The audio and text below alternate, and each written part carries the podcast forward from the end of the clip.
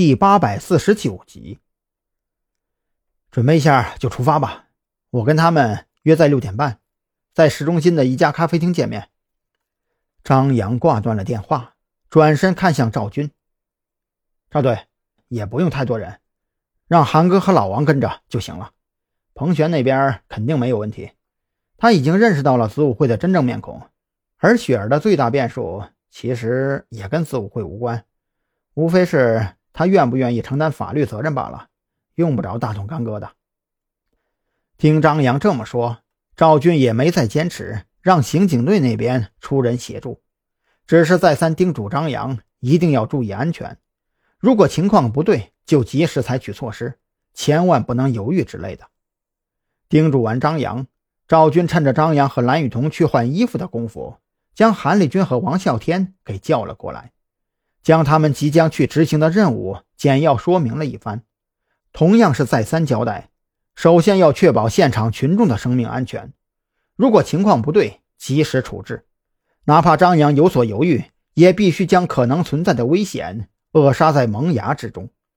对此，韩立军深以为然。毕竟，见面的位置选在市中心的咖啡厅，如果出了乱子，后果不堪设想。为了应对可能出现的任何变数，比如说堵车之类的，韩立军和老王没有等张扬二人准备妥当，就直接开车离开了特侦局的驻地。他们需要提前抵达咖啡厅附近进行布控。六点十分左右，张扬和蓝雨桐收拾了一番，换成便装，开着车赶往咖啡厅。等他们到的时候，彭璇和雪儿已经坐在卡座等候多时了。又见面了。蓝警官，彭璇见张扬带着蓝雨桐一起赴约，心里难免有些酸楚，脸上却表现得非常自然，缓缓站起身，对着蓝雨桐打声招呼。蓝雨桐也有些愕然，他虽然已经知道彭璇并没有死，可是他对彭璇的第一印象就是打扮成非主流小太妹的模样，第二印象则是在装修公司刁蛮无理。还妄图跟自己争夺张扬的行为，而如今再次见面，彭璇脸上化着淡妆，衣着得体，落落大方，身上更是带有一种说不清道不明的气场，难免让人感慨：时间果然能够改变太多。你比以前漂亮多了。蓝雨桐坐下之后，由衷的对着彭璇说道：“呃。”单点了吗？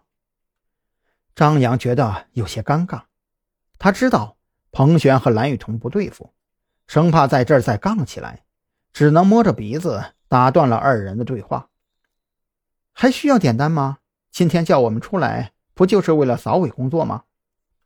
雪儿忽然开口，分明是嘲讽的话，可从他嘴里说出来，却显得那么淡然，隐约中。似乎还有一种不食人间烟火的超然。啊啊，呃，你都猜到了呀？张扬微微皱眉。既然雪儿把话点明了，他也就懒得继续矫情下去。呃，不过呢，我要纠正一下，不是为了扫尾，而是在为你们负责。在来之前呢，我考虑了很久。嗯，你们呢也都知道我的身份。所以放你们离开肯定是不可能的。为了不滋生事端，我本来寻思着直接下手抓人，可是有点过河拆桥的意思，也是对你们不尊重。所以我觉得呀，还是先找你们谈谈。最好呢，你们是主动自首，这样的话，在量刑方面也会对你们有所减免。谢谢。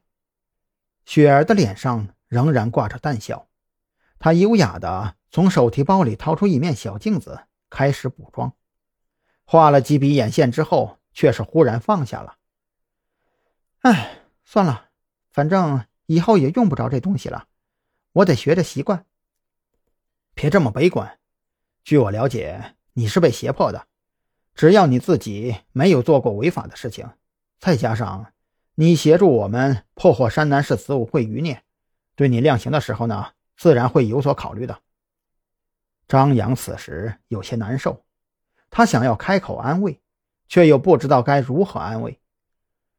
而且关于你父母的事情，只要你跟我们说清原委，我们也会进行清查的。